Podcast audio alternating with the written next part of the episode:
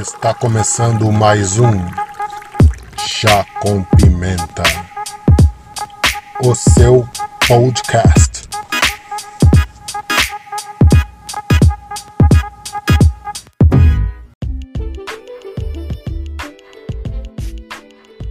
Olá, meus amigos. Eu sou Anderson Rodrigues e este é o Chá com Pimenta. Estamos prontos para mais um Top of Mind. Então, pegue o seu chá, sua caneca preferida e dê o play para prestar atenção no que a gente fala aqui.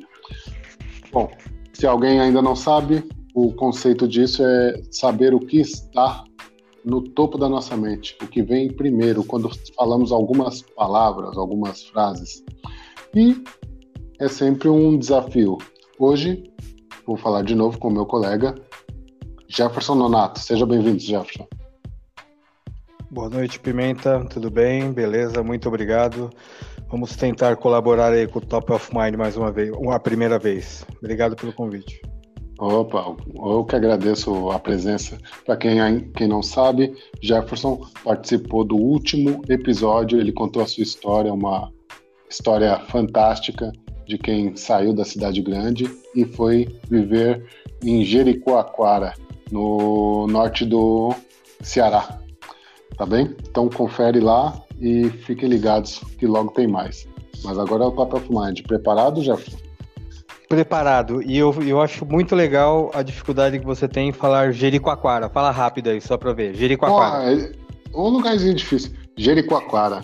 É porque tem, tem, um A, mas falar fala rápido é mais fácil, né? Agora você fala prestando atenção, talvez seja mais difícil. Tem um A ali depois do O que fica meio difícil. É um chat seu. Se você for lá visitar, você fala assim: o que, que é Jericó? Aquara? Aí o pessoal vai rir de você.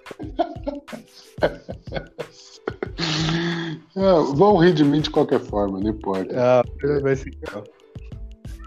É, é, rir de mim é um. É um o, quando falam pimenta, o pessoal já ri de mim. Isso é. Já tô acostumado. Vai, tamo junto. Beleza? Então, quem sabe, eu faço 10 palavras. O Jefferson vai me responder a primeira coisa que vier à cabeça dele. Certo, Jefferson? Combinado. Então, vamos lá. Vamos começar. É... Número 1. Um, linha. Nossa. Bora, bora. Linha de passe. Linha de paz. Número 2. Praia. Cara, praia é minha vida, meu. Número 3. Controle. É uma coisa que eu preciso trabalhar, então a palavra eu colocaria melhorar.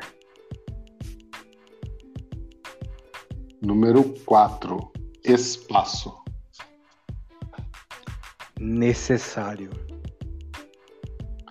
Número 5. Roda. Diversificação de oportunidades.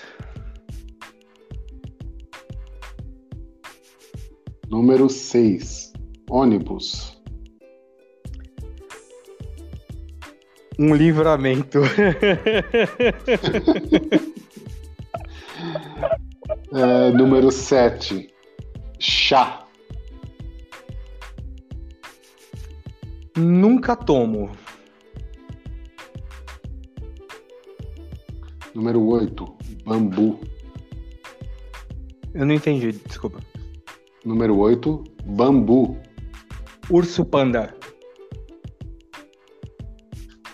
Número 9. Mercúrio. Um enigma. Número 10, para finalizar, bola. Saudade. Muito bem, esses foram os 10 itens top of minds do Jefferson Nonato. E aí, Jefferson, o que achou? Cara, eu vou ser bem sincero com você. Você me surpreendeu porque eu imaginava. Você fez 10 perguntas. De 10 perguntas, a gente, quando você é, falou para mim o que, que, era o top of mind, mais ou menos o que, que tinha que fazer, É, eu fiquei imaginando assim. Aí eu escutei, né? Os outros episódios que você gravou lá no podcast.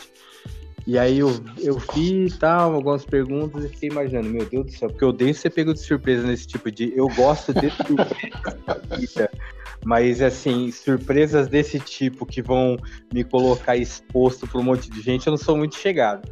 Aí eu fiquei assim, ah, meu, o que será que o Pimenta pode perguntar para mim? Eu fiquei pensando, pensando, pensando, pensando, pensando. Eu sabia que ia ter surpresas, mas eu calculei assim: ele vai me fazer 10 perguntas, ah, umas três surpresas. Você conseguiu me fazer nove surpresas.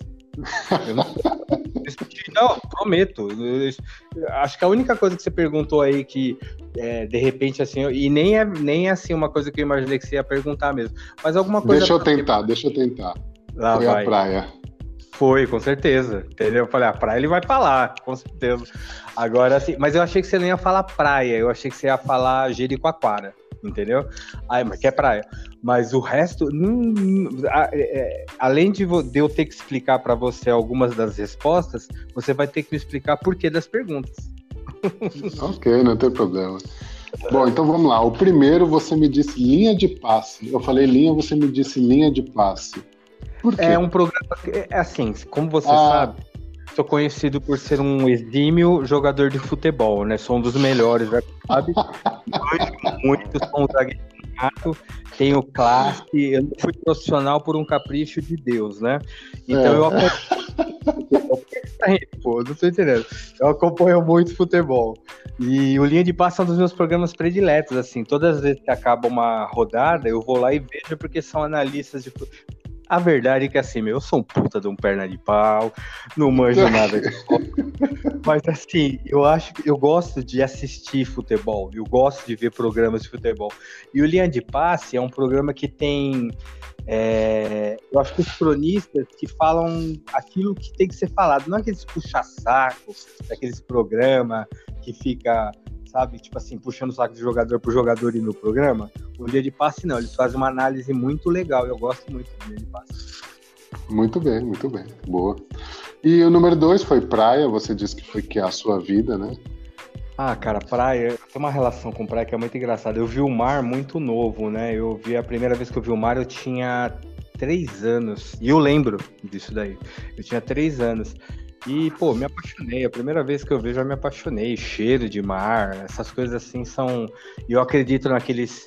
naqueles. Odeio clichê, mas tem uns clichêzinhos de internet que na verdade não é clichê. Se tornou clichê porque tá na internet. Sempre foi isso.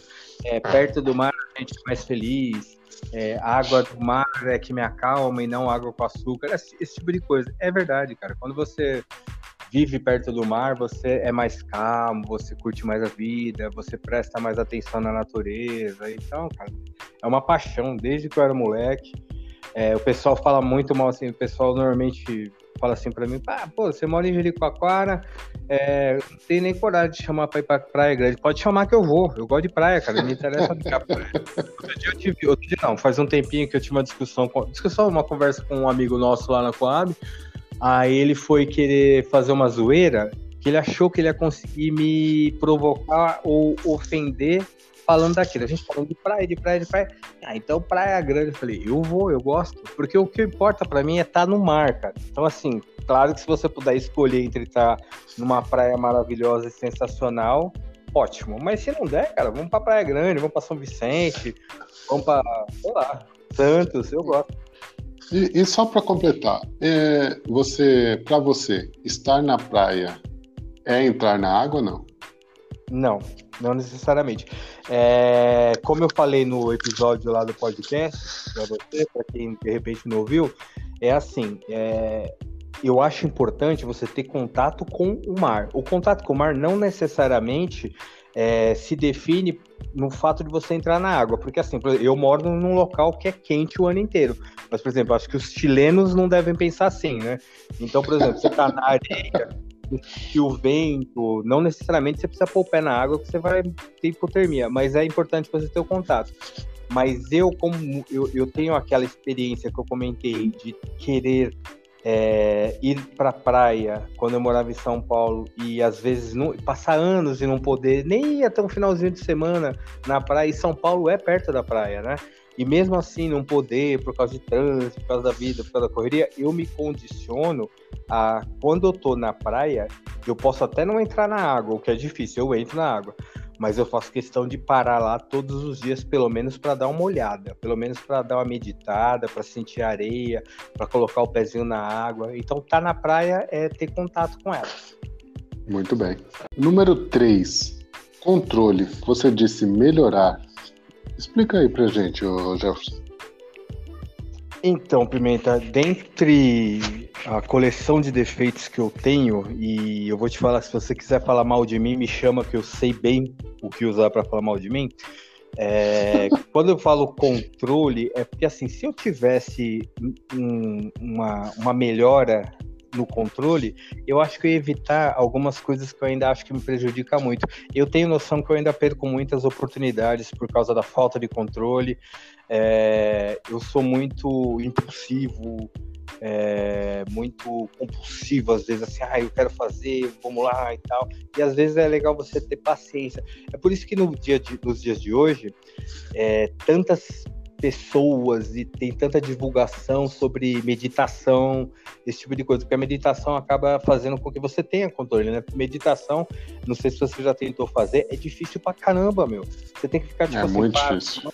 difícil. É muito difícil. É muito difícil. É mais difícil você fazer uma meditação do que você ir num baile funk ou numa rave. Porque você tá numa meditação, você tem que ficar parado, com você, conectado com o seu espírito, com a sua alma, controlando. É um negócio, meu, terrível.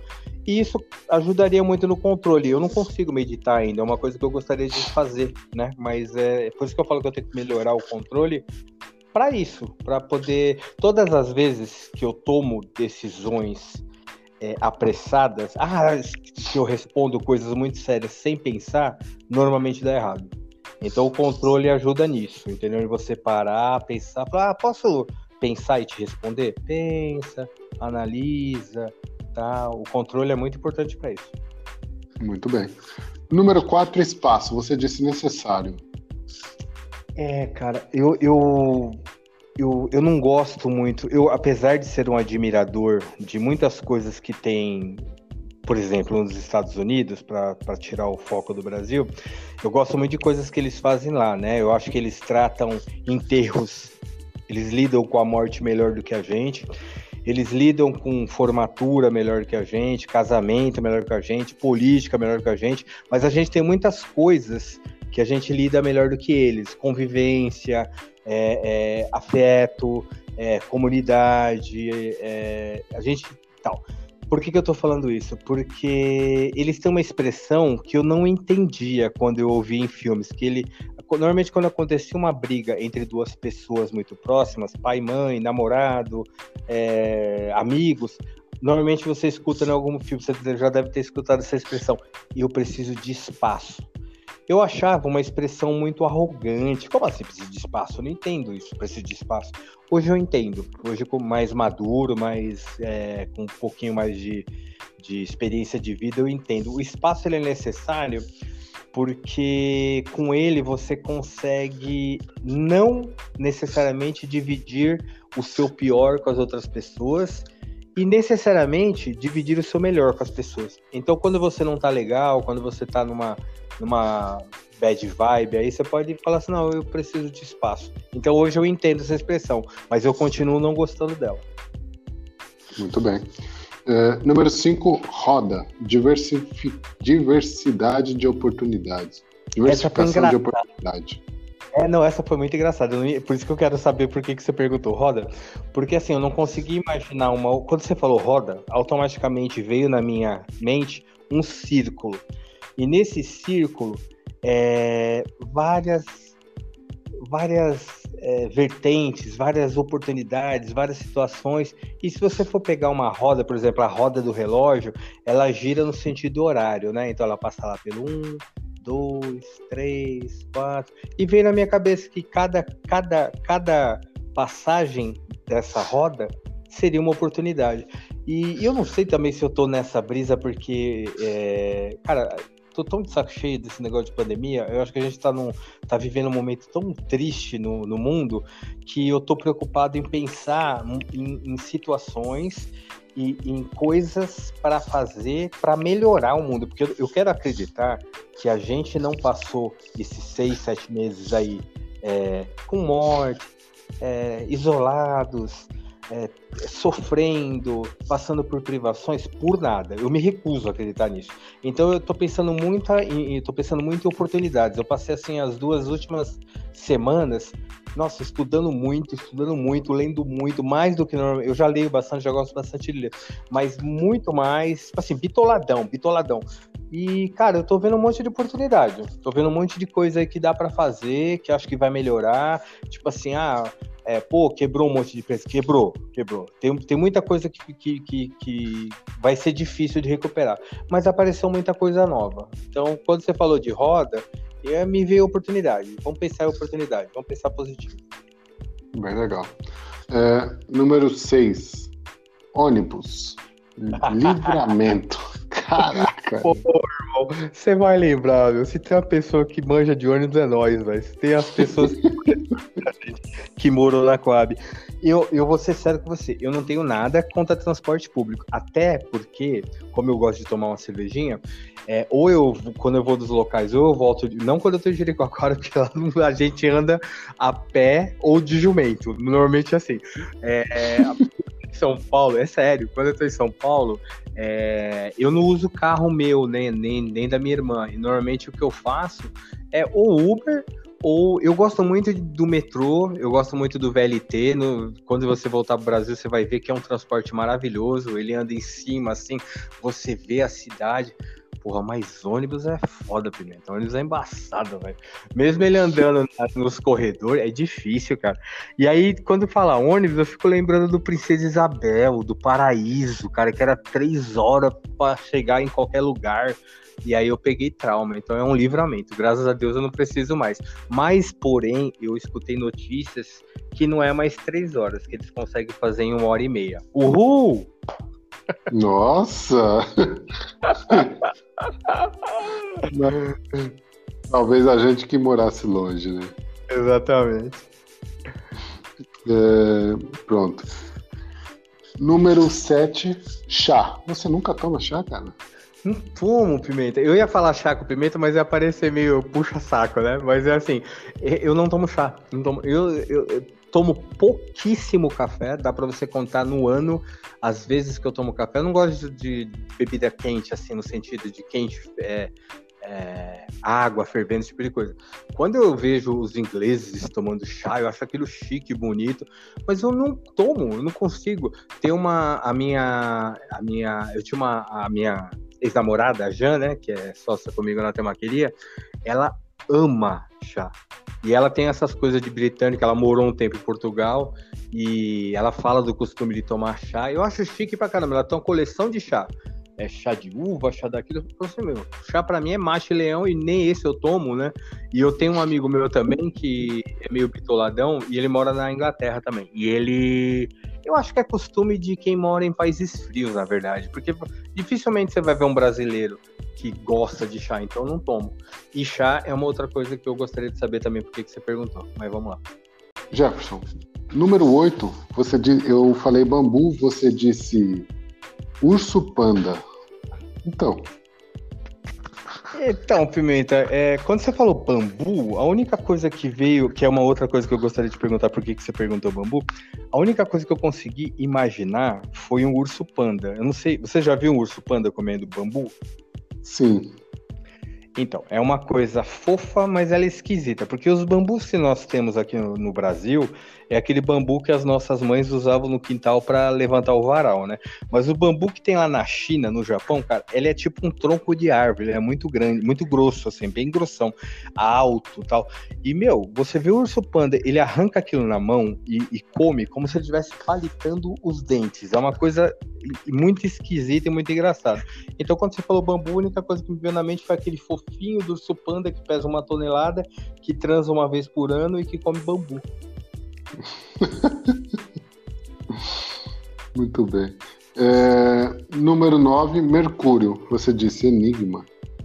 É, aqui no Brasil está passando uma série da BBC chamada Planetas ou é universo, uma coisa assim, que tá com essa coisa da, da SpaceX tá mandando é, missão para o espaço, os Estados Unidos querendo voltar para a Lua, mandando é, missão para Marte. Fazia tempo que, que o, o assunto viagem espacial não ficava tão em evidência, né? E nessa série tá passando os planetas todos os domingos no Fantástico, né? Da BBC. E semana passada passou Mercúrio, Mercúrio não, desculpa, passou Saturno, passou Marte, mas Marte a gente sempre é acostumado a, a, a ver, né? Até em filme, é muito retratado. E aí, cara, passou Mercúrio. Mercúrio é um enigma, eu não sabia, eu não, não, assim, eu não sou um astronauta e não é minha base de, de atuação, né? Então, assim, quando eu vi que Mercúrio é o planeta mais perto do Sol, que tem, acho que é 4 ou 5 vezes o tamanho da Terra, que está 200 graus de dia, e eu achei aquilo, nossa. E aí descobriram que existe um protozoário que vive lá. Eu falei, nossa, é um enigma a ser descoberto. Porque você sabe que cientista, cientista é, astrônomo e cientista, quando eles querem dar uma moralzinha ou eles querem conseguir mais verba para para missão espacial, o que, que eles fazem? É, eles apontam uma, uma super luneta, um super é, é, telescópio para algum planeta distante e coloca a, espalha no Twitter ou em algum jornal. Possível descoberta de vida aí no planeta. Então, quando eles querem verba, eles fazem isso, né? Aí, esse tempo agora é assim: talvez tenha existido vida em Mercúrio porra nenhuma, velho. Os caras não conseguiram ver vida em Marte, vai ver vida em Mercúrio. Mas é pra aumentar a verba, por isso que eu falei enigma, mano. Porque como que pode ter tido vida num planeta com 200 graus de dia e acho que é 150 à noite? É muito difícil. Eu tava. Por acaso eu tava. Bom, é, eu escuto um podcast chamado Sinapse, que é do rapaz do ele faz, tem um canal no YouTube chamado Ciência Todo Dia, é o Pedro Lúcio. Eu já ouvi falar no falando. canal. Sim, é muito bom, muito bom. E o Sinapse também é bem legal. E ele diz lá que no último podcast que tem, se você entrar lá, né, eles falam, não lembro o nome do episódio, mas eles falam que há um neutrínios, acho que é, assim, olha, Estou falando aqui, mas não tenho certeza da, do nome. É muito científico para mim. Mas, mas eles falam que, que acharam algumas alguns é, possíveis bactérias nas nuvens de Vênus. É, passou também como, nessa reportagem do BBC. É, então, como que ele como que elas estão ali, né? Não estão nem no solo e nem na estratosfera, estão ali no, nas nuvens ali, no, na poeira e tal. E só tem uma forma daquilo ser gerado, que é biologicamente. Então, tinha que ter vida para poder gerar aquilo. É, é meio confuso. Mas você não achou que isso aí gera apenas é, obtenção de recursos para o estudo astronômico deles? Cara, não sei, velho. É, é complicado. É complicado, né? ainda mais não manja julgar, mas eu sempre acho que quando eles querem dinheiro, eles divulgam. Porque uma, um enigma, uma teoria da conspiração, já que a gente tá falando de astronomia, uma teoria da conspiração. Eu não sou daqueles idiotas que acreditam na Terra. Idiota não, desculpa. Eu não sou daquelas pessoas que acreditam na Terra plana e também daquelas pessoas que acham que o homem nunca foi à Lua. Não, eu tenho certeza que ele foi à Lua e tenho absoluta certeza que a Terra é, é redonda. Mas é redonda. Eu, vezes me vem na cabeça, realmente, eles fazem sempre aquela pergunta assim, ah, por que, que o homem nunca voltou à Lua?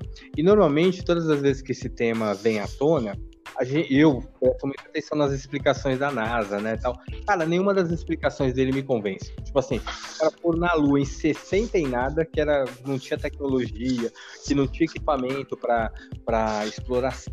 Hoje, você imagina com a tecnologia que nós temos hoje, dá para você fazer uma coab na Lua. Aí o que, que os caras fazem? Não vão mais à Lua em 40, 50 anos, uma coisa assim. E quando eles vão explicar por que, que eles não vão na Lua, eles se enrolam. Tipo assim, não, porque. Eles não explicam, né? Explicam, eles não explicam. E, e, assim, aí me leva ao direito de formular as teorias. Na minha cabeça, eles não vão na Lua porque, ou, para mim, são duas possibilidades, três, né? A, mas a terceira, para mim, não dá porque eu não acredito, porque eles nunca explicaram. Uma é que eles foram lá e não tem.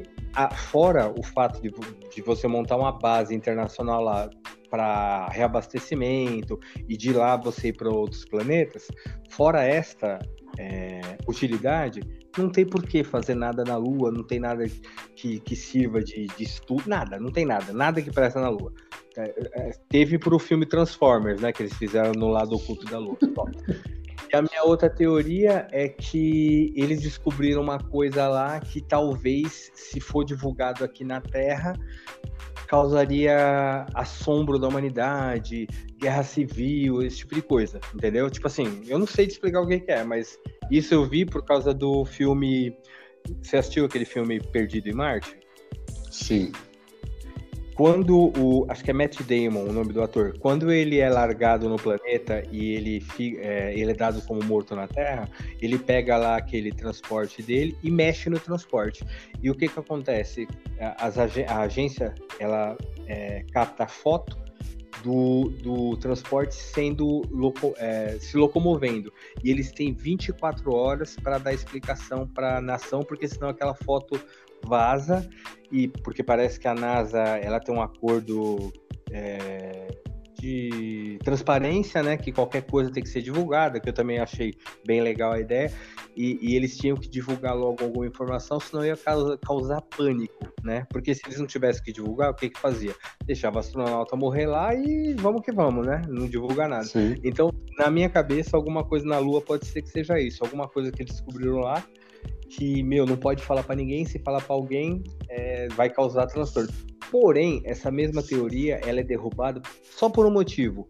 É, é um é, segredo entre duas pessoas já é difícil. Agora, você imagina o segredo entre os Estados Unidos, a Rússia, a China. A China não foi para a Lua, mas eles têm telescópios que chegam até lá. Os Estados Unidos foram e a Rússia foi o primeiro país que desvendou o espaço é muita gente para guardar segredo. Então eu fico meio confuso porque que eles não, não voltam à Lua logo. Diz que vai voltar em 2024. Né? É muito complicado mesmo. Eles foram em 1960 três ou quatro vezes. Tiraram umas fotos que os, os fotógrafos em si, todos contestam, né? Os é, todo da... mundo fala, né? Que... Todo mundo acha que é na foto. É, eu e realmente. Eu acho que nem nessa época agora que a gente tem o Photoshop, as pessoas acham tanto defeito em foto. Pois é, é, é muito complicado, né? E alguma coisa se passa. Agora, sim, quanto ao pânico, quanto eles revelarem ou não, eu acho que é mais é... Você assistiu o filme O Livro de Eli? Assisti. Quem tem o poder é quem tem informação. Exatamente. Então, quanto mais informação eles têm, mais poder eles têm. Não tem por que eles transmitirem o, o poder, entendeu? É, pode ser que seja. Acho que é mais ou menos uma, alguma coisa assim. Vamos aguardar 2024. Número 10. Bola. Então, Saudade. É, cara, eu assim, apesar de ser esse exímio jogador de futebol que eu sou, né, que na verdade que é uma coisa incrível, que, que se a gente for parar pra contar as histórias aqui é triste, né, porque você também é um perna de pau. Eu era o último a ser escolhido, ou ia pro gol, ou era na zaga, não tinha outra possibilidade de fazer, né, tipo assim, se tava certinho os dois times, eu não jogava, ficava de próximo. Mas, porém, eu joguei razoavelmente bem vôlei na minha vida, né, vôlei eu manjava um pouquinho basquete também e tal. Esses esportes menos concorridos. Até, conseguia... até, pela sua altura, né? É, altura. Na época, na época era mais. Concorrido, menos concorrido com. Pronto. São mais concorridos do que o futebol, de certa forma. É, porque o, o, a população, ela é. O futebol, teoricamente, não tem de pessoas. Ele tem, né? O baixinho mesmo não joga, né? É, se jogar é só levantador. E eu joguei vôlei, joguei bastante, gostava muito. De vez em quando, assim, uma vez por ano, em anos bissextos, eu, eu encaro um vôlei de praia. E, pô, dá saudade, né, cara? A gente pegava aquelas redes, lembra? Colocava na rua, o caminhão não podia passar, que a gente mandava ele voltar. Era um absurdo, né? Tipo assim, aqui não vai passar, volta. Como assim? O cara tá trabalhando com o caminhão e tem que voltar de ré. Então essas coisas eu tenho saudade. Tenho saudade de futebol também, tem uma história muito legal de futebol. Aquelas que a gente. É, fora a Varza, né? De jogar na Varza, aquela coisa de, de, do ano novo, de todo mundo se vestir de mulher e sair jogando na rua, zoando, é, batida. Mesmo. A gente passava. É, é, é, a diversão que eu acho que falta pra molecada de hoje em dia, né? Porque hoje em dia você tem um celular, você tem um tablet, ou você tem aquela Hoje nem andar essa molecada anda, porque eles têm aquele brinquedo, acho que é Hoover que chama, que você põe as patinhas em cima dele e ele anda por você. Cara, a gente, foi da geração que era uma bola e tinha que passar o dia na rua jogando bola. Não tinha celularzinho, WhatsApp, nada. É, é, era o brinquedo que a gente tinha, né? É, e eu não critico. Tipo assim, eu não sou daquele, daquele tipo de pessoa que fala assim, ah, é a minha geração familiar. Não. Cada um que está vivendo na sua geração, eu, nós dois estamos lembrando de uma coisa que aconteceu na nossa. Quem está vivendo agora, daqui a 30 anos, vai fazer isso, vai gostar daquilo que está fazendo. Eu só estou julgando do meu olhar, do meu ponto de vista. Eu hoje, conhecendo o que eu conheci, se eu fosse fazer exatamente o que esses jovens fazem hoje, eu acho que eu não ia me divertir tanto. Mas é só uma percepção. Talvez eles se divirtam, entendeu? Sim, sim, mas é. Pronto, são outros tempos, né? É, cada um no seu tempo, não tem nada contra não. Pô, legal. Então, o que, que você achou dos 10? Cara, eu gostei bastante. Agora me explica, antes de eu começar com você, me explica por que bambu e a outra é porque é, é, círculo, não, como que você falou? Roda. Roda. Esses dois me deixou meio preocupado. Por que, que você perguntou isso? Cara, na verdade eu tento ser o mais aleatório possível, que é para ativar o, a, a lembrança de alguma coisa que não que você não esteja à espera, percebe? Não, não existe uma forma específica. Ah, eu quero isso porque o Jefferson pensa na roda. Não, a ideia, o, a minha ideia foi concluída. Eu consegui que você não estava esperando aquilo e, e pronto. E é engraçado o Top of Mind por causa disso, porque geralmente eu pego é, coisas que dão vários sentidos. Exemplo, controle. Você foi para autocontrole.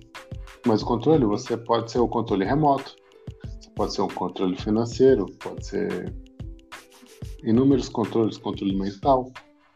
A roda, você pode foi o evento que foi um evento que uhum. fez a humanidade avançar mil anos de uma vez. A roda é o smartphone forma. da a roda é o smartphone da, da idade, pedra, da idade da pedra, exatamente. Entendeu? Então são coisas que que pronto vem na cabeça assim de repente e pau. Eu falei, ah, vou é. perguntar isso, vamos ver o que, que a pessoa pensa. Você já foi numa coisa totalmente é muito engraçado o Top of Mind por causa disso. O que que ele ativa lembrança em cada pessoa. Mercúrio, você poderia falar no elemento Mercúrio, percebe? Uhum, uhum. Não exatamente no planeta. Eu falei é. espaço, é. você falou necessário. Podia ser o espaço, o universo, percebe? É, Ele dá outra, né? Você abraçou e... a ideia do Top of Mind para ativar a mente, né? Onde você pegou essa ideia? Cara, é... eu trabalhei no Extra e ali eu tinha muito, muitos treinamentos. E um desses treinamentos eles falavam dos top of mind. O, as marcas top of mind em mercados, elas ficam à altura do seu olho. Uhum. Elas não ficam na prateleira na parte de cima, nem na parte de baixo, elas ficam ali, porque elas pagam para estar ali, para ela estar na sua mente. Quando você lembrar de refrigerante, você lembrar da Coca-Cola. Quando você lembrar de cerveja, você lembrar da da Skol. Tá vendo como a cerveja ela é, é mutante? Porque ela é muito concorrida. Então, um tempo uma paga mais, outro tempo paga mais e ela altera o lugar dela da prateleira. Que engraçado. Não existe um lugar fixo. Então, aquilo vai. Eles implantam, né? O comercial. Eles implantam uma coisa e faz você pensar aquilo é a sua coisa. Nossa. Então, ele é o topo da sua mente. São é. as 10 marcas top of mind. E aquilo, isso, pronto. Como eu já disse no, no primeiro episódio, o Victor Doria, ele faz um, um quadro no YouTube para ele, que é o 10 a 0, e ele faz 10 perguntas pro cara. São as mesmas perguntas. Isso me foi um incentivo. O outro uhum. é o Fábio Gurgel, um outro professor de jiu-jitsu também, que ele tem um 10 back-to-back. Ele faz 10 perguntas para o convidado e o convidado faz 10 perguntas para ele. Só que uhum. nisso são duas horas, não é? Uhum. Aqui é bem mais rápido, uhum. porque é só uma coisa para a gente entender um pouquinho. E vai que alguém, algum estudioso do cérebro humano, pega isso e tenta entender um pouquinho, né? Não, você, você falando isso daí dá para entender perfeitamente. Agora, esse, na verdade, o Top of Mind realmente ele é um ativador de pensamento, né? Realmente. É, Exatamente. Você, você disse aí que a Terra que é um enigma tal, não sei o quê. Eu lembrei de uma coisa do, do livro do Dan Brown, O Inferno, que ele disse o seguinte: Pense no seguinte: a população da Terra levou milhares de anos, desde a aurora da humanidade até o início do século XIX, para atingir um bilhão de pessoas. Então, de uma forma estarrecedora, precisou apenas de uns 100 anos para duplicar e chegar a 2 bilhões. Na década de 1920, depois disso, em menos de 50 anos, a população tornou a duplicar, para 4 bilhões, na década de 1970. Como a senhora pode imaginar, muito em breve chegaremos aos 8 bilhões. Pense nas implicações: espécies e animais entrando em extinção, num ritmo aceleradíssimo, a demanda por recursos naturais cada vez mais escasso e astronômica astronomicamente, e é cada vez mais difícil encontrar água potável. Isso eu estou falando porque você disse que a roda é uma diversificação de oportunidades e essa pandemia tem que nos ensinar alguma coisa, não pode ter sido em vão. Uhum. E, e, e, a ideia dele no livro, que eu não sei se alguém leu, é criar uma extinção em massa. Vou querer ler. Já leu? Não, não li, mas agora vou querer ler. Parece que é interessantíssimo. Muito. E ele que é um cara que ele acha o, a peste negra, de certa forma. E ele quer infectar a humanidade porque ele garante que com isso ele vai extinguir metade da humanidade. E assim ele vai conseguir prolongar a vida no planeta. Você tem uma ele é ideia é de como é. é... ele é o Thanos. Exatamente. Mas para você ver isso, você me falando agora que a, a gente tem que ter alguma coisa na, a, com essa pandemia, talvez me fez lembrar disso. Tá vendo? Dan Brown tá no meu top of mind. É, eu assisti um outro episódio que você fala dele. Eu só conheço, eu só, eu, tipo assim, eu não sou um fã do Dan Brown, então assim, eu não li os livros, só vi os filmes. Eu vi o, os dois famosos lá, que é o Anjos e Demônios e o Código da Vinci. O Inferno parece que não virou filme, né? Virou, também... virou. O Inferno virou, virou filme. Vou dar uma procurada. E eu, eu também não entendo porque parece que ele saiu da trilogia, não é considerado trilogia. É, ele não é, ele é um, um bem depois, entendeu? Não, não, não se liga. É o mesmo. É o mesmo personagem, mas não é da trilogia mas eu vou dar uma buscada. E você falando tudo isso, é engraçado, né? É, que eu falei do não é loucura, assim, eu não sou genocida, não estou, não sou a favor e também e, e eu só estou levando a, a conversa a, ao pensamento, que a gente pense, né? Se você assistir Os Vingadores, eu sou fanático por, por Marvel e por DC, adoro os filmes da Marvel e da DC, eu fico louco quando vejo.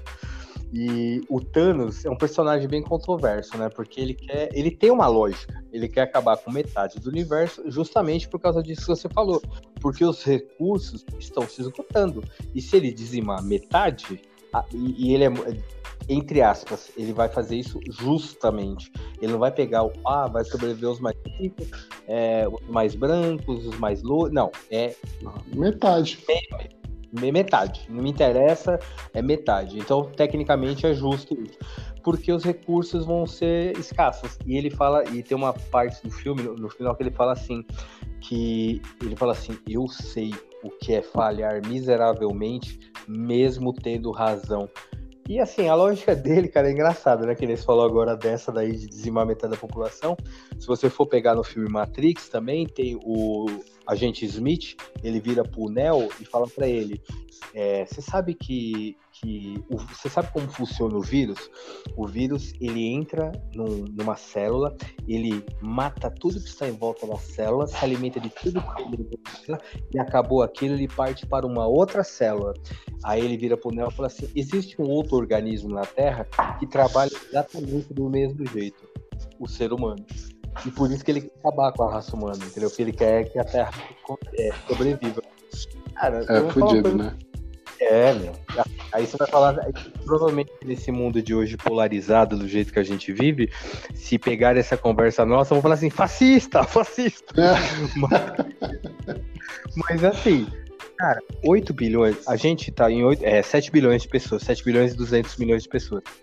Existem, se não me engano, 20 ou 30 milhões de pessoas é, passando fome, fome, fome, fome, fome é, 8 bilhões, se você for multiplicar, vão ser 23 milhões. Mas aí, como vai aumentar a escassez, não necessariamente será proporcional aos 20 bilhões já existentes. Aí vai aumentar exponencialmente o negócio. Aí não tem animal, não tem água potável. A gente queima combustíveis fósseis, quer dizer, a, a, o sol vai queimar. Cara, é, é, meio caótico, não é? Se você for para pensar. Quanto tempo mais a gente tem? 100 anos? 200 anos? Eu não sei. Então, assim, se a gente, quando eu falo que a gente tem que aprender uma coisa dessa pandemia, é, é tudo isso. É, é, ajudar a natureza, é, é, é ajudar o próximo, quem está passando fome, quem está passando necessidade. Eu, eu, quando eu ando de carro, lá na minha tamaqueria, lá em Jericoacoara, é, eu tenho comedor de, de ração. São dois canos que eu fiz. Eu tô querendo fazer, fazer isso aqui em São Paulo. É um cano em L, bem grandão, que você pode chegar lá e depositar. Qualquer tem uma placa lá, que qualquer pessoa pode chegar lá e depositar ração pro animal que tá lá. Não quero dinheiro, só quero que alimente os animais. Então tem um comedor de animais e tem a água para eles. Cara, São Paulo, lá tem uma infestação de animais em Jericoacoara, gato, cachorro, tem uma infestação lá e é difícil você alimentar todos os animais. E o bicho, é, diferente do ser humano, ele não tem escolha, ele não fala, ele não pode sair para trabalhar, ele não pode vender latinha, ele simplesmente tem que viver miseravelmente mendigando. É esse que é o objetivo, infelizmente, do vira-lata, do gatinho que é abandonado. Isso me incomoda muito. Então, eu sempre que eu posso, eu vejo que tem uma infestação de animal, eu pego uma ração, coloco lá, porque eles não têm culpa, eles não pediram para nascer e quando eu posso eu casto. E, e, cara, o ser humano, depois dessa pandemia, quando eu falo assim que a gente tem que ter aprendido alguma coisa, é assim, pô, em vez de matar o animal, eu não posso alimentar o animal. É, eu tô vendo que tem um menino de rua, quando ele tá, tio, é, eu tô vendendo essa bala, pô, você tem um real no bolso, será que eu não posso dar esse um real pra ele? Pra ele e, e dar que eu falo, é dar pra ele comprar bala, né? Pra, pra claro. ele entender ali é o trabalho dele. É, pô, eu, eu vivo 24 horas por dia. Eu não posso tirar uma hora do meu dia para parar para conversar com um morador de rua, para ele se sentir. Porque eles são invisíveis, cara. Eles são pessoas invisíveis. Então, assim, é, conversar, bater um papo. Pô, eu não posso ajudar. Ainda não posso, mas Deus ainda vai me dar a condição de ajudar esse povo. Não sei como. Eu tenho algumas ideias de abrigos e tal, mas é uma coisa que demanda tempo, dinheiro, mas um dia eu vou conseguir fazer alguma coisa parecida. É, sei lá, sentar, conversar, bater, escutar, escutar aquela pessoa para ela se sentir acolhida tal. Uma hora por dia, cara. E não precisa começar com uma hora, começa com 15 minutos, aí depois passa. Porque quando eu falo que assim, que é, eu, eu passo uma hora por dia do meu dia estudando, eu não comecei com uma hora. Eu comecei assim, 10 minutos, 20, 30, aí eu peguei gosto. Agora uma hora. E é isso que eu falo, que a gente tem que aprender alguma coisa da pandemia, cara. Você sabe o que eu faço com skin no meu restaurante, na minha tabaqueria? Eu tiro todo skin, eu não vendo skin, eu tiro todo skin, eu frito, pico e normalmente eu faço quentinha de é, arroz, feijão e skin. Ninguém. E, dá isso pro morador de rua, cara. Ele adora, porque ele não tem o que comer, cara. O skin é peixe. É uma coisa saudável, entendeu? E, e assim, mano, eu sou pobre, porque aí, aí, na minha cabeça eu não entendo como que um milionário e um político que rouba não, não dói a mente do cara, porque eu me preocupo e eu me sinto culpado com isso. De ter uma casa, de ter é, condições. E por que esses caras que, que roubam a gente não, não sabe? Não tem, ele vê uma pessoa passando fome, necessidade, morrendo no hospital por falta de equipamento, que nem aconteceu na pandemia, deles roubar. Meu, os caras roubaram respirador, velho. Então, é, assim, quando eu... O nome disso é escrúpulos. Há quem tem Ai. e há quem não tem. É complicado, cara. Isso me preocupa muito. Mas eu fico eu não vou falar feliz total, mas eu fico menos triste porque eu vi que muitas pessoas acabaram mudando. Eu, eu, eu tenho visto, eu tenho visto muita gente é, que deu por... Eu tenho visto muita, muito depoimento de pessoas ajudando outras pessoas, e eu tenho visto, visto mesmo, eu, eu presenciar. Então, eu só espero que esse. É, eu falo sempre sobre isso, meu, espalhe o bem, ponto. Entendeu? Espalhe o bem, que uma hora ele volta para você, e se ele não voltar para você, tá indo para alguém que precisa. E é isso. Muito bem, muito bem. Olha, com certeza esse é o Top of Mind mais longo de todos, porque aí agora, só agora, chegou a minha vez. Bora lá, Jefferson. Falei pra caramba, né? Mas vamos lá, vai valer a pena. Eu também falei. Mas o podcast lá, é pra isso, é pra se falar. É pra trocar uma ideia. Número um, um desejo. É, você, só um minuto. Você quer que eu diga um desejo ou o que significa desejo? Pode ser. É, conforme você me ensinou, o top of mind é a primeira coisa que vem na sua cabeça. Então, quando eu falo assim, desejo, qual é a primeira coisa que veio na sua cabeça? Desejo vencer. Ótimo. Número 2. Eu quero que você me fale uma música que não seja rap. E não é porque eu não gosto de rap, é porque se eu perguntar sem colocar essa barreira, você vai me falar rap. E eu quero uma que não seja. Desejos. É, três, Portugal. Portugal. A mudança. Número 4. Me conta um medo. Hum... Medo. Filhos. Sério? Não, mas eu explico depois. Depois você vai explicar. Pode ficar. Eu vou só explicar os 10, inclusive. É... Me conta uma frustração.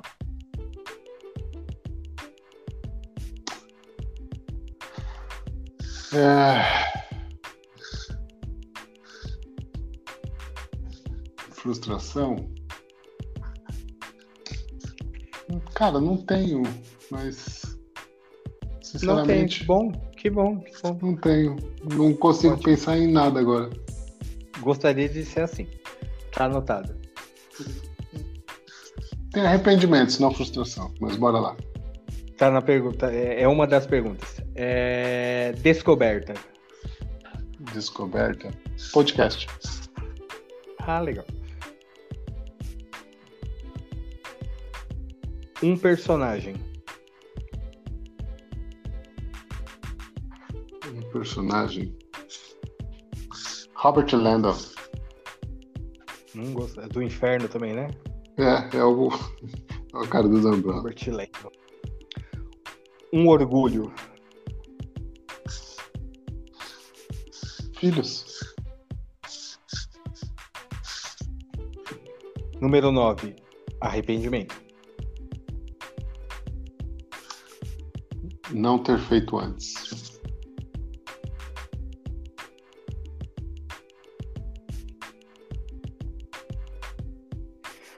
Anderson Pimenta. Número 10 é Anderson Pimenta? É. Força. Aí, antes da gente revisar essas 10, eu já vou te avisar que eu vou precisar de mais 5 minutinhos, que eu coloquei duas aqui. São duas colocações que você vai me fazer, que eu acho que você vai gostar e é uma curiosidade minha e com certeza devem ser dos seus ouvintes que te acompanham. Mas vamos lá. Na, no desejo, você colocou vencer. Você acha que você já venceu ou que, tá muito, que tem muito que vencer ainda? Como que você acha? E por que, que você respondeu isso? É, o desejo de vencer. Eu acho que assim, a, todo mundo tem que ter desejo de vencer. Mesmo a vitória, ela não é a vitória a vitória não é uma só. A vitória é feita dia a dia, hora a hora, momento a momento.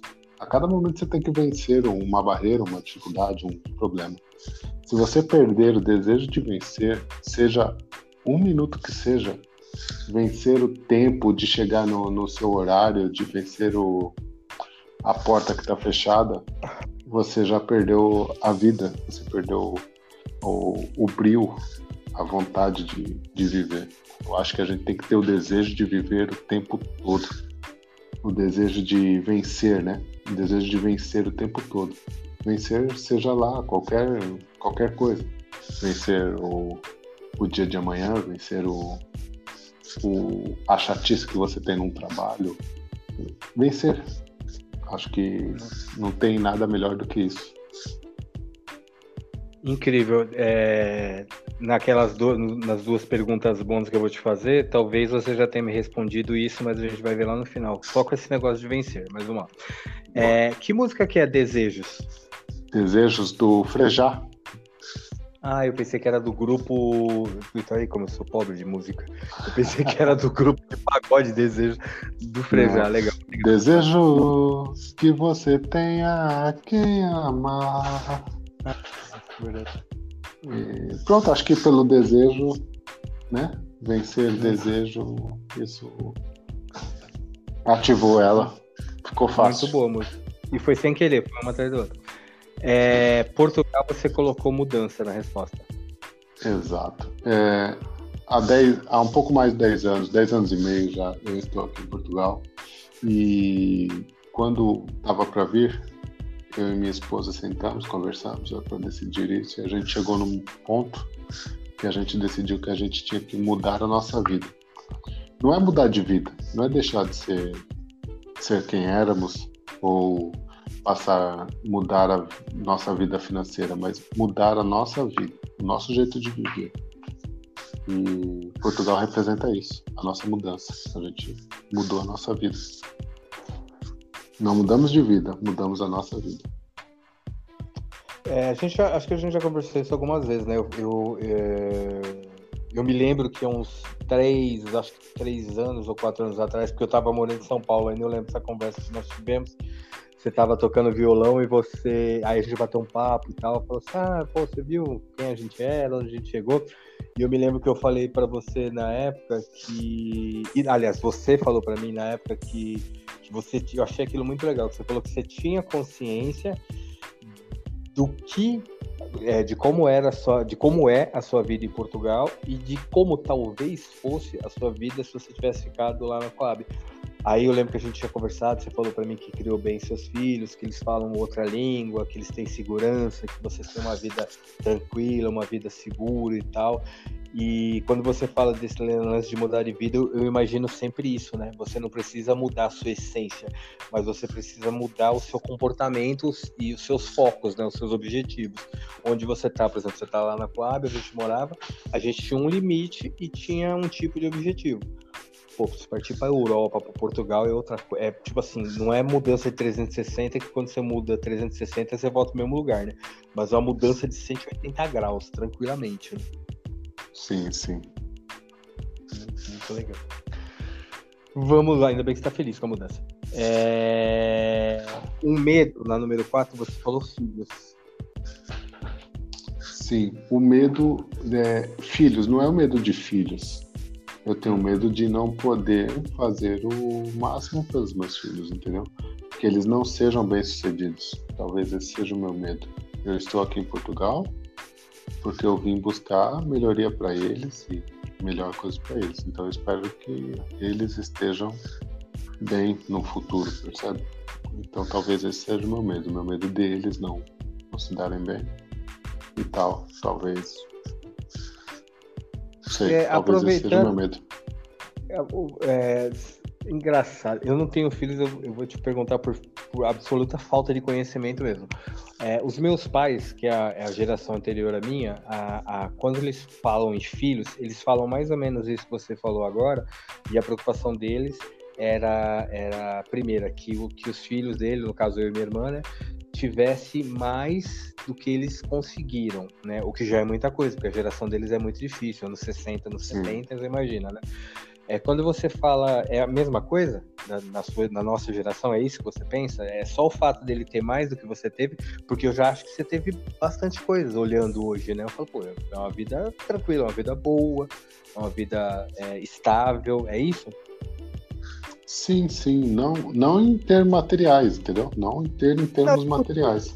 Sim ter é, qualidade de vida, sucesso no que eles desejarem fazer, não é? Que eles escolherem o, o caminho e sejam bem-sucedidos naquilo. Eu tenho uma frase que eu sempre uso quando eu quero que a pessoa seja feliz, eu falo assim, meu, que você seja próspero. Então, eu desejo que seus filhos sejam prósperos, tá? Eu também. Pronto, meu medo é deles não serem prósperos, não terem prosperidade. Serão, com certeza. Número 5, frustração, você falou que não tem. Eu achei muito legal o fato de você não ter frustração. Cara, é, não é Pronto, é que nem eu falei, frustração. Lógico que a gente se frustra diariamente com, com isso, com aquilo. Com... Exemplo, eu sou sushi né? Eu quero fazer um, um, prato mais rápido e não consigo. Eu quero fazer uma coisa mais perfeita, não consigo um corte. Aquilo me deixa frustrado, mas aquilo não me, não me marca, percebe? Nenhuma frustração hum. me marca e me, me prende no passado ou coisa. Eu acho que o meu desejo de vencer é maior que a minha frustração você não, você não fica sequelado, não é sequelado você não fica. É, é, a palavra. É, quando você. É, eu não me prendo àquilo, né? Eu, eu falei isso, acho que num outro episódio. Eu não me prendo em derrotas, né? Eu Entendi. prefiro não me prender Seguir às derrotas. Exato, olha, aconteceu, deu merda. Pronto, olha, se eu, pô, se eu não tivesse escolhido aquilo, né? Se eu não tivesse comido aquilo, se eu não tivesse feito aquilo, hoje eu tava diferente. Hoje eu tava. Não, não adianta. Isso aconteceu porque tem que acontecer. Isso é ótimo. Uma descoberta na 6, você me falou podcast. Eu acho que você tem futuro. Eu já falei para você que normalmente as coisas que você faz, você consegue ter, pelo menos eu que tô vendo de fora, eu sempre acho que você tem um resultado acima daquilo que é o esperado. Cara, é, o podcast Descoberta Podcast, porque acho que eu, há um ano atrás, até um pouco mais de um ano, eu comprei um microfone do César Casanova, que inclusive tem um episódio com ele aqui, pessoal. Confiram lá.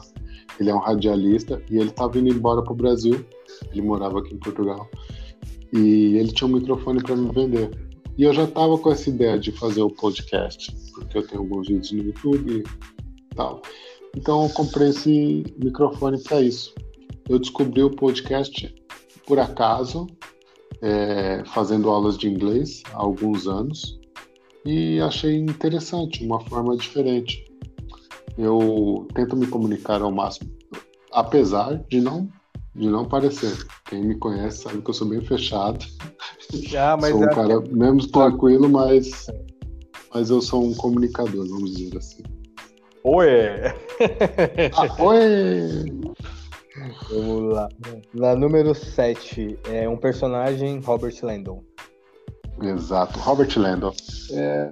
Pronto, acho que a gente falou sobre o Inferno agora há pouco, né? Que é o livro do Dan Brown, e ele é o personagem principal. Eu li quatro livros do, do Dan Brown. Eu li mais, né? Li seis livros, mas desses quatro livros eram com Robert Landon. E é um cara que é um historiador, e eu me, me amarro em história, eu procuro sempre saber. E é muito marcante esses quatro livros. Os três primeiros são melhores, são muito marcantes. Qual que é o um, quarto? O quarto é o Inferno. O primeiro é o Código da Vinci, Anjos e Demônios e o Símbolo Perdido. Ah, tá. Esse que eu não conheço. Símbolo Perdido. É fantásticos, os três são fantásticos e, e eu aprendi muita coisa. Uh, talvez eu não tenha aprendido, talvez eu queira acreditar nas coisas que ele, que ele diz no livro, né? Mas é que assim, eu fico impressionado com o tanto de pesquisa que o Dan Brown deve ter feito para poder criar aqueles livros, porque as informações funcionam. É, porque você falou assim, ele é um historiador. Eu acho que ele, além de historiador, e é como, tá, como ele é apresentado os personagens do, nos filmes, ele é um, ele é um simbologista. simbologista. Exato. Tudo, tudo, tudo tem um símbolo, um significado para ele, né? Qualquer coisa em qualquer lugar, num pergaminho, numa marca, ele é, meu, bitolado. Eu falo, meu, e simbologista Sim. é complicado. Você leu o livro ou você só assistiu o filme? Não, só vi os filmes. Eu só vi os filmes, mas agora eu tô interessado pelo. pelo Não, é... Eu, o primeiro que eu, que eu, que eu, que eu li, eu li primeiro Anjos e Demônios. Depois eu assisti o filme do Código da Vinci. Uhum. E aí uhum. depois eu li o livro do Código da Vinci. Quando eu li o livro, meu amigo, é que assim, as informações estão todas no filme. Só que no filme, quando aparece a cena, aparece lá a pessoa de frente para a janela e pronto, um exemplo, né? E no livro ele vem.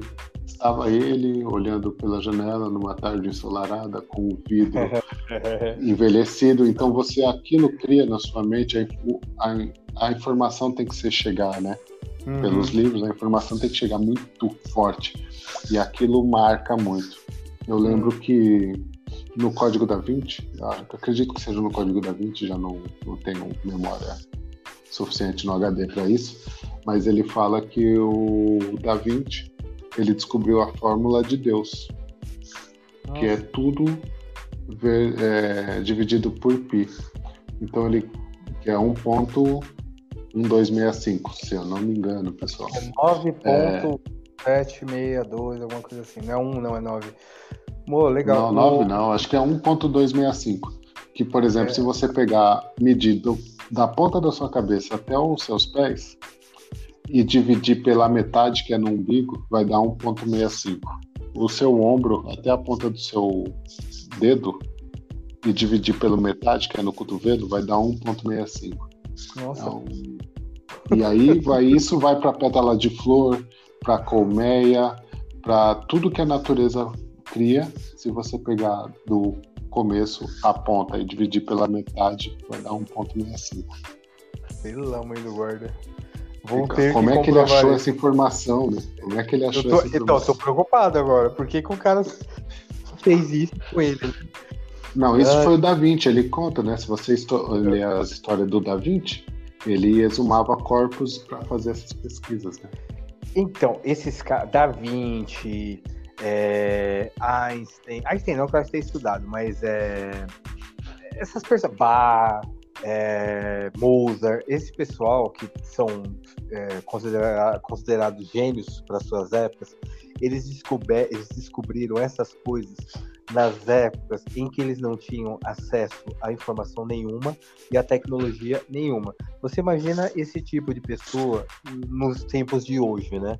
Seriam cara, Tony Stark, né, trazendo aí pro mundo dos quadrinhos e dos filmes, porque sem o cara não tinha nenhuma trena praticamente. Como que ele me descobre uma coisa dessa? Eu tenho é. medo desse tipo de pessoa. Eu falo, gente, o cara é, é, é um notório gênio. E, e só para te contar o negócio do livro, eu tenho uma certa, eu tenho uma séria restrição em adaptação de filmes sobre livros.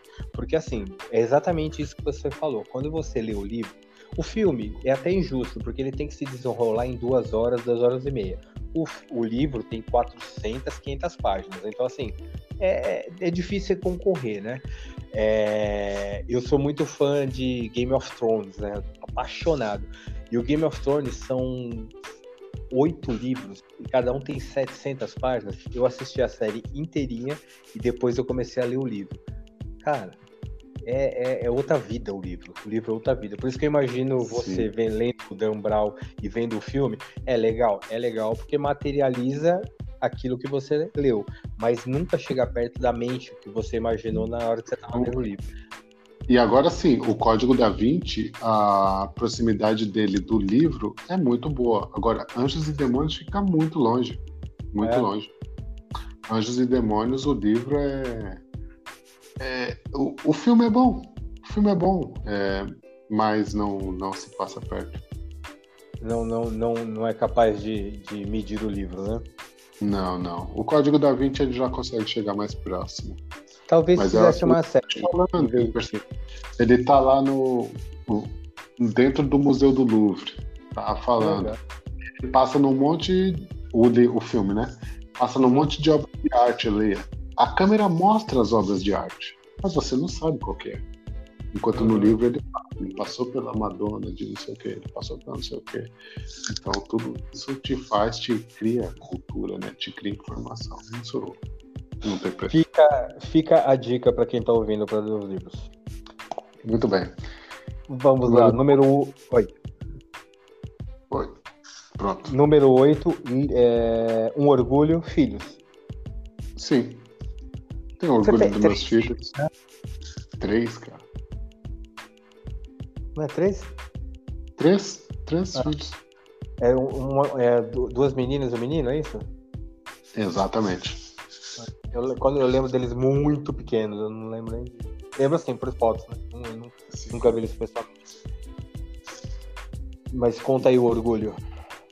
São eles, eles são, são pessoas, cada um com uma personalidade, mas que a gente vê que está no caminho certo, com educação e, e pronto.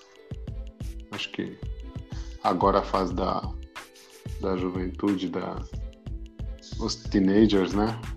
Os adolescentes são os mais, mais complicados, mas estamos conseguindo fazer um, um bom trabalho aqui. Eu e minha esposa até tá, tá indo. Tem que dar, apertar a rédea de vez em quando, mas tá tudo certo. É, eu- se serve de consolo, nós não fomos adolescentes muito fáceis também, né? Então tá tudo certo. É, Número 9. Um arrependimento. Você falou que não ter feito antes. O quê? não ter feito antes. Não ter vindo para Portugal antes. Eu vim para Portugal a, a convite do Igor, né? Nosso amigo, meu irmão. Uhum. Meu irmãozão, um cara que a gente sempre andou junto. E ele veio antes, ele veio alguns anos antes. E ele sempre me convidou. E eu falava, não, isso não é pra mim não. Não, isso não é pra mim não. E quando eu vim, eu acho que eu, eu penso que eu poderia ter vindo antes. Mas talvez não fosse a época, né? Não fosse o momento. A gente fala, a gente tava falando de livros, tem um livro muito famoso chamado Bíblia, que ele diz que, e como eu falei antes, eu não sou religioso, que ele fala que existe tempo para tudo nessa vida abaixo dos céus. Então acho que isso foi no tempo certo. Exato. Só uma correção. A Bíblia não é um livro, né? A Bíblia é um conjunto de livros. Né? Ô, pimenta é cultura, obrigado, Pimenta. Não, mas é, é- muita gente confunde isso. É verdade, não, é verdade, você falou a verdade agora. Tá. Inclusive, in- é, tanto ele é um conjunto de livros. Eclesiastes, o, Cle- o Eclesiastes é um livro. Se eu fizer o, a enciclopédia, né? Aí sim é a Bíblia. Aham, exatamente, não, você foi cirúrgico. Tanto é um conjunto de livros que todos foram escritos separados em uma época. É verdade, você matou a charada. Vamos lá, 10. Anderson Pimenta, você falou força. Força, acho que tem que ser muito forte para me aguentar, viu? Fogo. e para caminhar e fazer o que eu faço, como o Marcelo disse num podcast an- anterior, acho que o segundo, Marcelo Souza, ele disse é, que ele sempre me vê, eu sempre eu fazendo uma coisa, fazendo outra, então sempre não paro quieto. E eu acho que é isso, eu acho que eu tenho força para continuar e não me importo com, vamos dizer assim, com ego, né? Ego Uhum. todo mundo tem que ter, mas eu acabo. Como eu disse, eu não me prendo a derrotas, né? Não é uma Uhum. derrota que vai me fazer, ué. Não deu certo aqui, vamos ali, não deu aqui, vamos ali. E eu faço por. Como assim como podcast hoje em dia, eu tô fazendo para me divertir. E talvez divertir outras pessoas. Ah, com certeza. A vida fica mais leve quando a gente leva ela na diversão, viu? Experiência própria. Sim. Eu, já, eu tive uma fase da minha vida que eu era muito sisudo. Não ganhei nada com isso. Meu querido, finalizamos as 10. Agora, pros, é, essas duas, são, você pode responder rapidinho, mas eu tenho certeza que vai ser legal para você e para os seus ouvintes conhecer um pouquinho melhor. Eu queria saber que você, eu queria que você respondesse para gente o seguinte: é, a primeira, o que você aprendeu com a pandemia?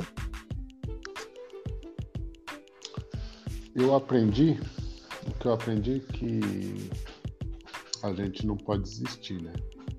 A gente tem que buscar formas que a gente tem que ser mais humano. É muito complicado, é uma coisa que é, não por mim, mas eu via pessoas que, que tossem sem, sem a mão no rosto, não é? E hoje em dia o quanto isso é perigoso o quanto a gente já não se infectou com febres, doenças, por atos tão simples, né? Hoje em dia a gente valoriza um pouquinho de água e sabão, um pouquinho um álcool em gel. Não é o ideal, mas é aquilo que a gente deve fazer, é respeito pelo outro, né? É, eu, eu, meu maior, meu maior, minha maior preocupação durante essa pandemia é, é devido ao meu histórico de atleta, eu, devido ao meu histórico de atleta, eu acho que eu saio dessa pandemia numa boa. Uhum. Eu, é, não, mas é, eu acho que eu não, se eu for infectado, eu, eu não, não é garantia, mas eu tenho chances reais de sair ileso. Mas o meu uhum. maior, é, a minha maior preocupação é se eu for infectado, passar isso para outra pessoa.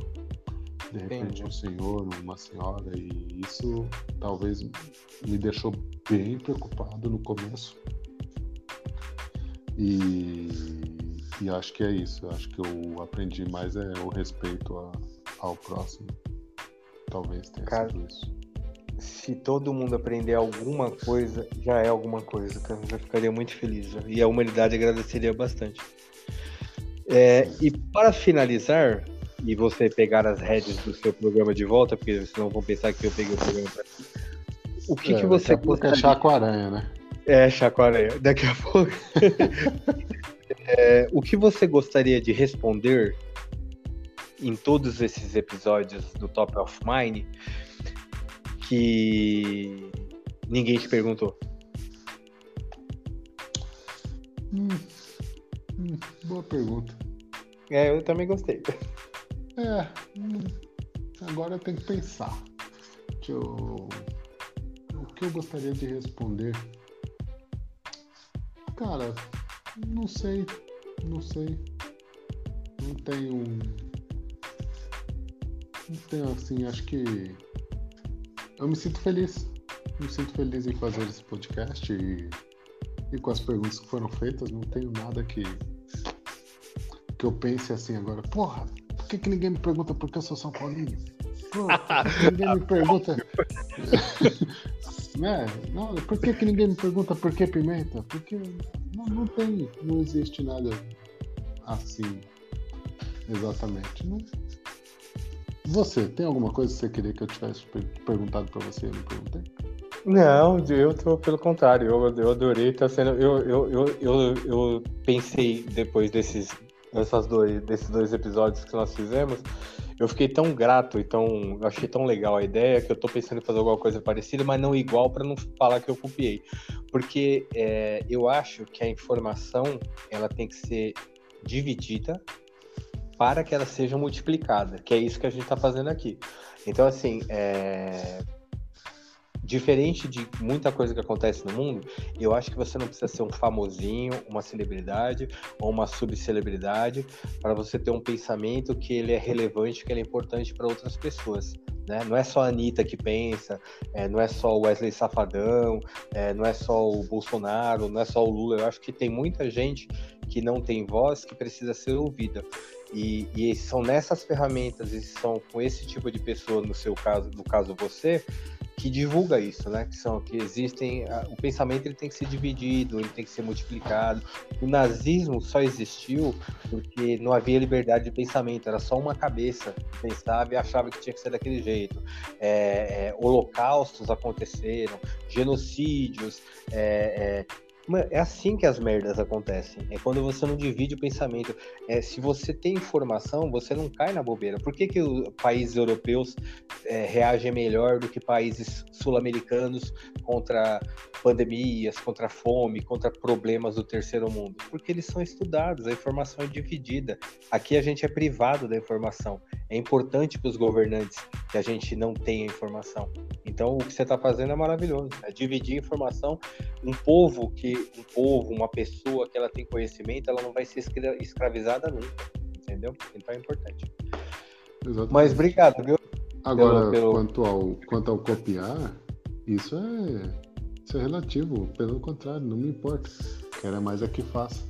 Inclusive, deixo aberto o espaço, se quiser fazer e for um podcast seu aqui, Tamo junto. um dia, Pimenta, mas muito obrigado, adorei. Tá bem? Então, feliz com o episódio. Muito feliz, eu queria desejar para todo mundo que está ouvindo prosperidade, lucidez, que todo mundo passe bem por essa pandemia, que a gente saia pessoas melhores. E acompanhe o Pimenta aí, que ele entrevista um monte de gente, um monte de gente que provavelmente vocês não vão ter acesso se fosse em outro canal. E eu adorei fazer, obrigado pela oportunidade. E nos vemos em breve, se Deus quiser. Se Deus quiser. Se nós. Por acaso eu estou ouvindo um podcast que é do Rodrigo Marques. Não sei se você conhece. Conheço, conheço. É um humorista do Recife, ele é muito legal. Cara, ele vive em Portugal aí. Não, ele viveu, né? Viveu não, vive que eu digo assim, ele sempre ah, vai para Portugal. Tá sempre por aqui. É, é porque pra, pra, aqui em Portugal, o viver é. Vives aonde? Uhum. Eu vivo em Portugal. Se você falar. Eu isso, adoro, ele é, muito, ele é muito legal. Ele tá magrinho agora, ele era bem gordinho. Tá. É, fez uma dieta lá, um treino. Uhum. E. Cara, é muito legal. E ele fala, né? Que Darwin esteja com vocês. Ele bate muito que Darwin forte. esteja com você. ele bate muito forte no, no, Ele é bem ateu, né? Ele bate Porra, esse cara ainda vai ser apedrejado no meio da rua. Mas é um pensadorzinho, cara. Eu gosto dos pensamentos dele. Ele fala umas coisas é. às vezes que eu acho legal. É bem, bacana. Tem, tem, muita gente que tem relevância pra falar que você para pra pensar, esse cara é doido. É doido não, filho. Você que não parou pra pensar no ponto de vista dele. Exato, exato. Senhoras e senhores, hoje estive aqui com o Jefferson Donato no Top of Mind, com certeza o Top of Mind mais longo de todos os tempos. Espero que seja mas, legal para todo mundo.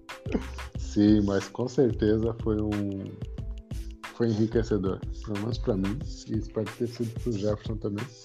Foi. Que ele vai pensar com mais carinho agora nas coisas que estão no top of mind dele. Quando ele do esponja de aço, ele lembrar de bombril, ele vai pensar, eu lembrei do bombril. Ai, isso aí. É exatamente isso.